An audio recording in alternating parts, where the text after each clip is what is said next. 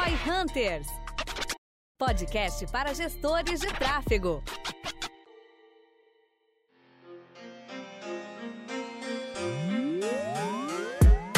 Olá, seja muito bem-vindo ao Roy Hunters, o podcast para gestores de tráfego. Hoje a gente tem uma pergunta bem interessante que é: Facebook ou Google? Eis a questão.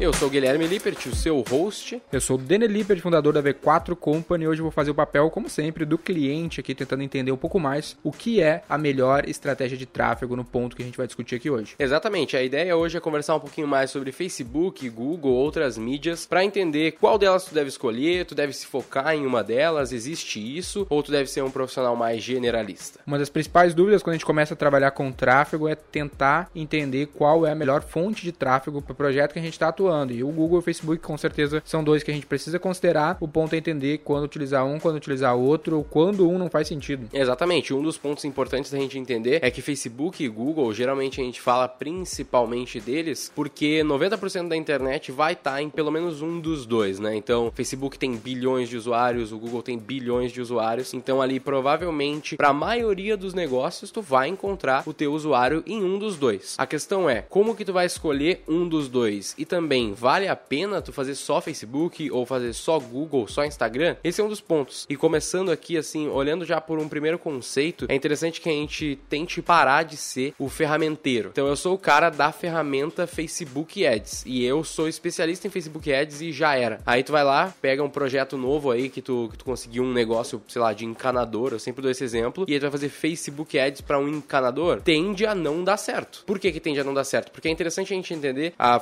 lógica das duas duas ferramentas, né? É, antes disso é importante a gente esse, esse exemplo é importante porque ah, se tu te limita a uma única fonte de tráfego, a uma única mídia, tu acaba limitando o teu cliente também. Então é importante que a gente conheça não só Facebook e Google como fontes independentes, até compra de mídia de blogs, influencers, outras questões do gênero, até mesmo mídia offline. Aqui na V4 a gente diversifica bastante os nossos investimentos para esses casos de tu pegar uma, um produto que não se adapta àquele canal que tu tá acostumado a trabalhar e aí tu não pode ajudar aquele cliente fica batendo na tecla de tentar plantar no asfalto, como a gente fala, né? tentar fazer uma fonte de tráfego que naquele caso não funciona, tentar fazer forçar esse funcionamento e pode muitas vezes estar limitado e realmente não ter como fazer. Mesmo que para muitos produtos tu tenha o que a gente fala assim de fit do produto com o canal. Tem produtos que eles funcionam exclusivamente são pensados para um único canal. Então isso também tem que ser levado em consideração. O ponto é, se você é um gestor de tráfego, tente não se limitar a uma única fonte de tráfego. Um dos pontos interessantes que vem a calhar com essa questão do fit é que se tu é um cara que foca em Facebook, por exemplo, eu só faço Facebook, eu só trabalho com isso, Google eu nunca mexi, tu vai chegar em momentos que o teu projeto necessita de uma outra fonte de tráfego. Mesmo que tu consiga pegar o projeto e começar com Facebook, vai chegar uma hora, se tu for um bom profissional de Facebook, eu espero que tu seja, se tu é focado nisso, tu vai chegar uma hora que tu vai precisar escalar. E aí, obviamente, o Facebook é altamente escalável, tu vai conseguir escalar e tudo mais, mas chega uma hora que o próximo nível de escala não é fazer uma melhor campanha no Facebook, não é fazer uma campanha mais otimizada, mais barata, e sim encontrar uma nova fonte de tráfego. Então, se tu só sabe fazer Facebook ou não entende sobre tráfego, sobre marketing como um todo, tu vai ficar perdido, tu vai chegar num teto.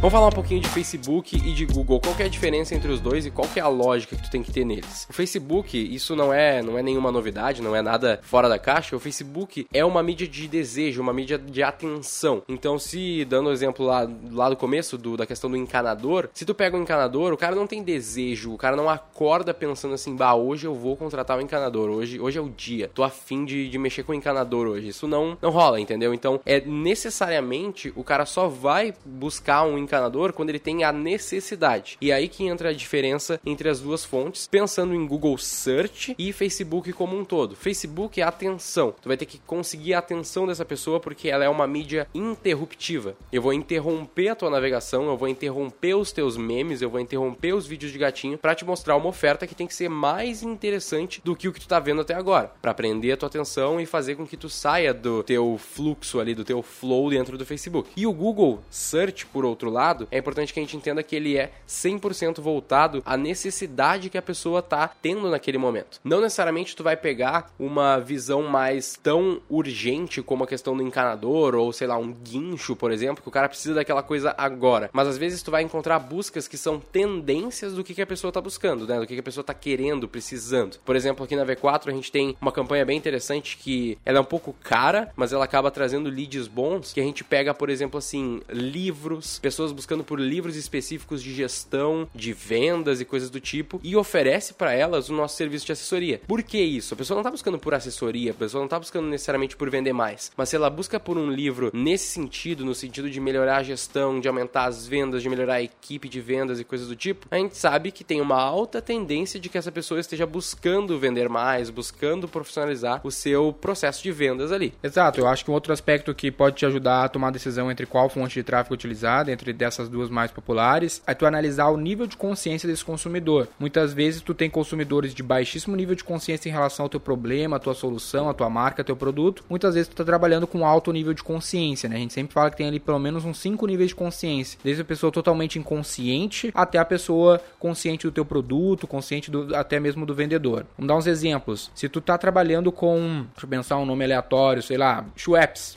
Tá ligado que é Schweppes? Sim, é a bebida. Talvez, não sei. Esse é o ponto.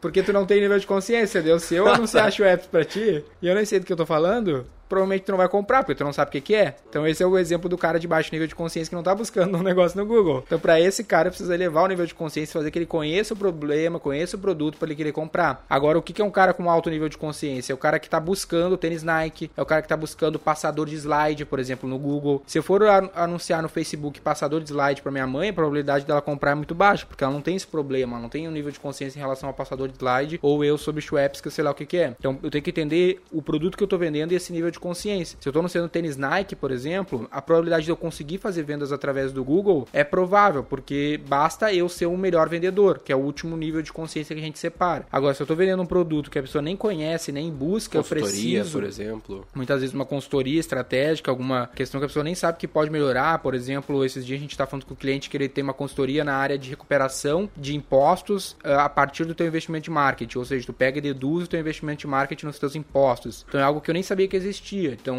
eu não estou buscando por isso no Google. Ele precisaria pegar uma audiência grande e elevar o nível de consciência para as pessoas quererem comprar. Então, essa análise do produto, por isso que a gente fala que o marqueteiro, o cientista do marketing, ele é um cara que entende de business, não necessariamente entende de publicidade e propaganda. Precisa entender o negócio, entender o produto, entender o mercado, para aí entender qual é o canal que tem o maior fit com esse produto. Uma coisa que eu vejo, e, justamente por isso que eu pensei em fazer essa pauta, é uma coisa que eu vejo que as pessoas estão cada vez mais querendo ser profissionais de tráfego, né? Buscando comunidades, essas coisas aí que a gente está vendo com bastante crescimento, mas elas esquecem esquecem muitas vezes justamente disso, de entender de produto, de entender da empresa. Daí o cara vai lá, ele se especializa em Facebook e vai lá pegar a primeira pessoa, que a primeira empresa que ele vai atrás é uma empresa que é totalmente de necessidade, que talvez se beneficie sim do Facebook, mas numa estratégia mais growth, uma coisa mais louca, assim, um remarketing talvez mais simples também. Mas o que eu penso assim, o encanador poderia veicular uma campanha no Facebook? De remarketing, certamente ele pode veicular mas de repente, pensando um pouco mais, trabalhando um pouco mais isso, tu consiga chegar numa estratégia que faça sentido dentro do Facebook. Provavelmente vai ser muito mais difícil, provavelmente vai demandar muito mais teste, provavelmente vai custar muito mais caro. Então entraria lá no fundo da tua,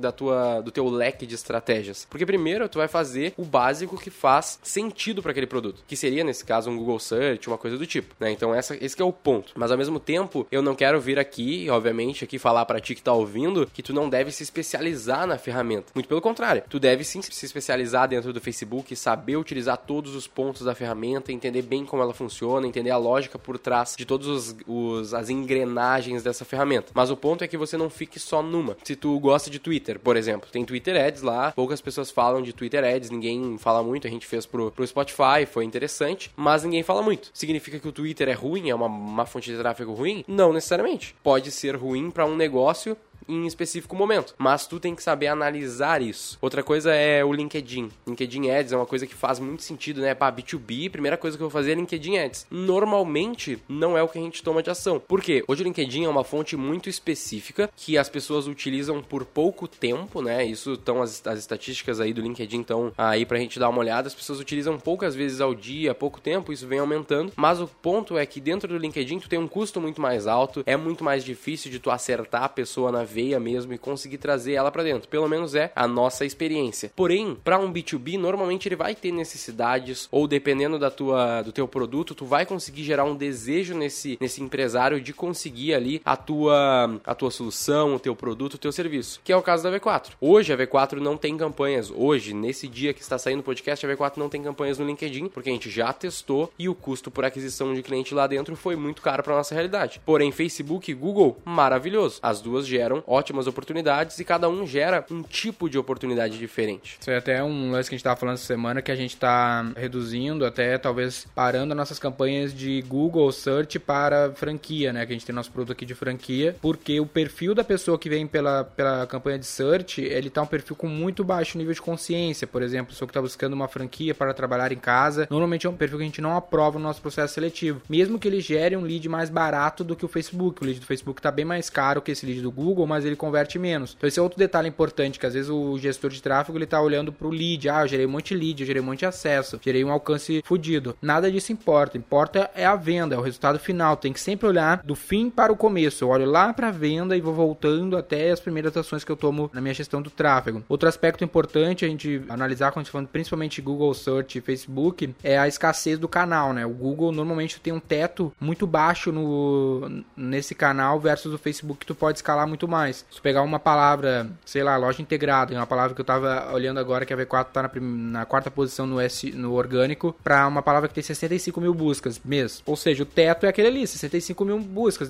65 mil, depois não tem mais. Já o, o Facebook eu posso alcançar todos os empresários do Brasil. Basicamente, o teto do canal é muito maior. Por isso que é importante que tu se atente ao processo e não necessariamente àquela task específica, né? Tu não tem que ser o ferramenteiro, como a gente comentou no começo. Então tu tem que pensar com uma cabeça mais generalista e entender um pouco mais daquele negócio, o que que faz sentido para ele. Em último caso, se tu acredita que Facebook faz sentido, tu vai lá e tu testa. Ao mesmo tempo que se tu acha que o Google não faz sentido, mas tu tem como encaixar alguma estratégia, normalmente vale o teste também. Porque a gente se surpreende muito quando a gente testa outras fontes de tráfego que a gente não estava planejando e descobre alguma alguma uma novidade que a gente não estava atento. Então esse é um dos pontos também, de tu testar as coisas. Por isso que tu não pode ficar ali pegando uma coisa que tu sabe fazer e aplicando ela sempre e ponto, na zona de conforto. Um exemplo bem interessante é, é bem pessoal aqui da minha parte, que, por exemplo, assim, no Facebook vocês, vocês devem saber aí, se você já tá fazendo Facebook, que tem carrossel no Facebook. E é um tipo de anúncio que eu, pessoalmente, não tive boas experiências. Eu não, não curto muito, não, para mim nunca tive nada assim que converteu muito bem. E aí eu me peguei assim em alguns momentos não querendo fazer o carrossel no começo de um projeto, o que é um grande erro, porque não o quer dizer é o viés da confirmação. Se o meu carrossel na V4 não funcionou, logo ele não vai funcionar para academias, o que é uma mentira, não faz sentido, não é lógico. Obviamente tem um, um sentido na minha cabeça, porque beleza, carrossel para mim é lixo, então eu não vou fazer, mas não quer dizer. Por isso que tu tem que tirar um pouco disso das, dos teus vieses de confirmação ali e tentar sempre testar as coisas, sempre que tu for começar uma coisa do zero, testa elas novamente, porque às vezes vai funcionar para um outro negócio. E lembrando também que o Google não, se, não é só o search, né? A gente está concentrando aqui, obviamente, no search, mas também tem o display, tem o YouTube, que são basicamente a mesma coisa que o Facebook num, em ambientes diferentes, com engajamentos diferentes, mas que podem ter as mesmas aplicações que tu teria dentro do próprio Facebook. O Facebook não deixa de ser uma mídia de display. Aquela questão lá, do, aquelas campanhas do Google que são campanhas de display, são a mesma coisa que as campanhas do Facebook, só que numa ou, num outro o local. O Facebook é um grande blog que tem sua própria ferramenta de anúncio. Exatamente. Mas poderia estar tá veiculando anúncio do Google Google lá dentro. Só que ele não quer.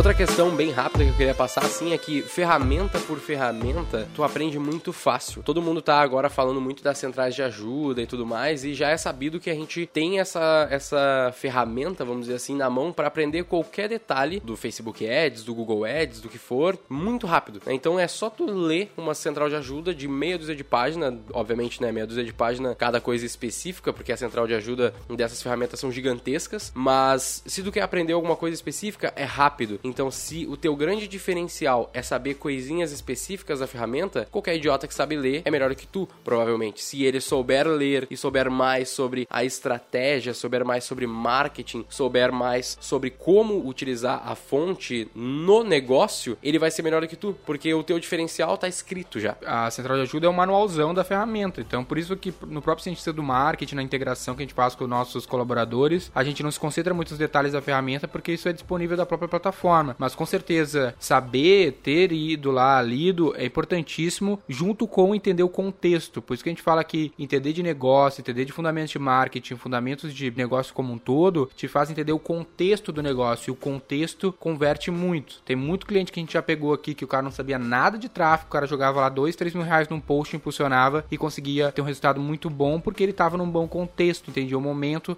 do cliente, o momento de compra e colocava na hora certa. Exatamente. E o último ponto, assim, que é, que é, que é importante a gente entender é que às vezes o tráfego não é o problema. Às vezes tu vai ter ali uma baixa taxa de conversão, tu vai ter vendas muito caras e tu vai ficar bitolado tentando resolver aquela campanha. Eu vou mexer na campanha, eu vou mexer na campanha, eu troco o público, eu troco o anúncio, eu troco a estratégia, eu mudo tudo dentro da fonte de tráfego, mas tu esquece de analisar, por exemplo, o ambiente que a pessoa tá indo. Então esse é, é um ponto super simples que tu deve estar tá pensando assim, nossa, que, que, que óbvio, né? Ó, gênio, gênio do tráfego, Roy Hunter. Não, o ponto é que a gente faz isso naturalmente. Se a gente foca numa coisa só, se a gente foca em Facebook, ou se a gente foca em Google, a gente vai ficar lá mexendo no que a gente sabe. A gente vai mexer nos, nos lances, a gente vai mexer nas engrenagens e vai esquecer do resto do processo. O próprio criativo mesmo não deixa de ser um aspecto que às vezes o cara não quer lidar com os criativos, sendo que muitas vezes tu nem manja muito tecnicamente a ferramenta, mas tu acerta o conteúdo e tu consegue uma, uma boa performance. É justamente por isso que a gente não gosta do, do processo em que um cara não se envolve com o outro, né? Então, tipo, ah, o criativo é só o criativo lá, não vou nem falar com ele, é isso aí, ele vai fazer um criativo da hora e eu vou fazer aqui a melhor configuração de público dentro do Facebook do mundo. Tá, mas será que aquele público vai ter fit com aquele criativo? Será que aquele criativo entra nessa hora? Será que aquele conteúdo, aquele argumento é o melhor pro momento? E a gente né? sempre sabe que uma regra básica também é que o conteúdo define a audiência. Então, muitas vezes tu pode segmentar muito bem com o conteúdo certo. Exatamente. Às vezes tem campanhas que a gente roda que não tem segmentação. É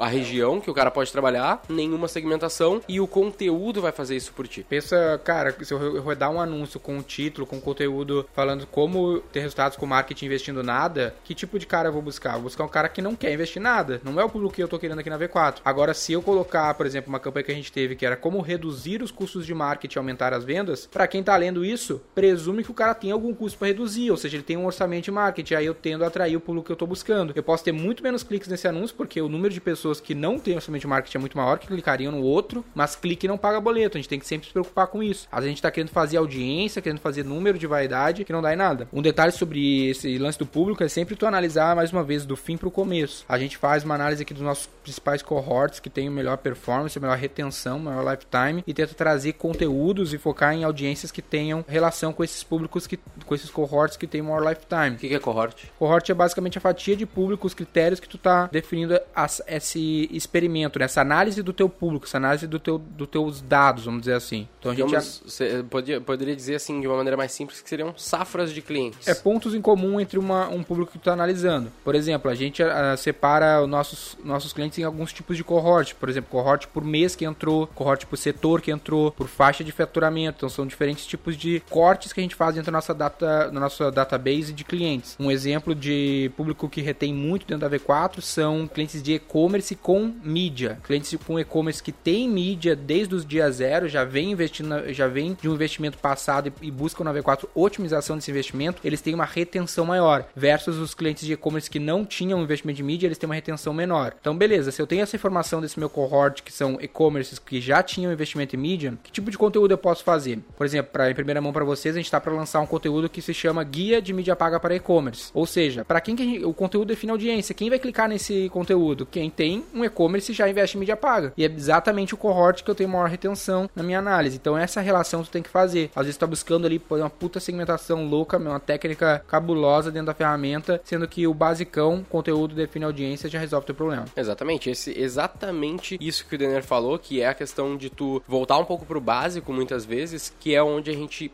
peca, né? A gente cria, a gente é muito bom, a gente é muito, muito, muito bom em complicar coisas fáceis, né? Então a gente começa a mexer no público e aí agora eu vou fazer seis tipos de limitações, eu vou fazer a nova campanha 151, quem estiver mexendo com tráfego sabe do que eu tô falando. Então, tipo, não necessariamente é isso que vai fazer o teu negócio dar certo. Então esse é o ponto. Em resumo, cara, não seja um ferramenteiro, mas ao mesmo tempo, obviamente, você precisa entender da ferramenta, também não é, serve. Uma vantagem em relação a isso também, puta, eu tenho que aprender as duas, três, as quatro. Ou a vantagem é que a lógica é basicamente a mesma, a estrutura dentro do Google, dentro do Facebook, do LinkedIn, do, do Twitter, Twitter, são as mesmas. E outro detalhe que te limita também são orçamentos. Eu já vi profissionais de marketing em grandes marcas gastando muita grana, por exemplo, em Twitter, né? E com foco em viralização. É um outro contexto. O cara tem milhões de reais para investir, o cara vai torrar em tudo que é canto, porque, meu, os tetos dos canais já estourou tudo, já gastou tudo em tudo que podia ter. Que não é a tua realidade, você também tem que colocar na mesa. Às vezes não sobra grana para te testar outros canais. Então sempre, no mínimo, teste esses dois canais, não se limite a um só. Exatamente. Esse é um ponto interessante de, de analisar que é, e se o cara que tem muito dinheiro fosse um cara focadão em Facebook? Ele ia gastar 5 milhões de reais por semana no Facebook? Não, ele tem ele não vai ter, ele não vai ter mercado para isso. Então ele vai ter que aprender outras fontes. É, tem que pensar também no no linear marketing, né, e omnichannel, de tu cercar o consumidor em diferentes plataformas. Então, para muitos públicos, o cara tá circulando no Instagram, tá circulando no Twitter bastante. Eu sou um cara que não usa Twitter há anos, acho que nunca usou na vida, mas tem vários setores que a galera usa muito. Aí talvez você que tá escutando usa muito. Então é importante tu pegar o cara em vários momentos também, principalmente, por exemplo, a maioria das pessoas que nos escuta não trabalha com mercado de consumo, não trabalha vendendo cerveja, não trabalha vendendo macarrão no supermercado. Se tu tá trabalhando com esse tipo de produto, tu tem que trabalhar outras mídias de contexto, como por exemplo o Twitter, que vai fazer com que o cara tenha uma percepção de marca e tome a decisão de consumo lá no PDV no momento certo, porque ele viu o conteúdo lá no Twitter quando ele tava viajando de manhã.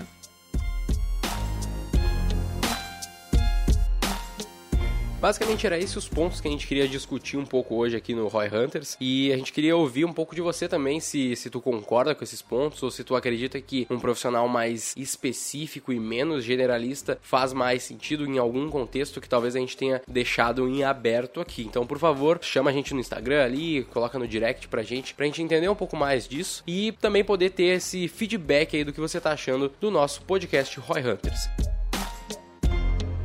Eu sou o Guilherme Lippert, sócio executivo da V4 Company. Sou o Dele Lippert, fundador da V4 Company. E o nosso negócio é vender o seu.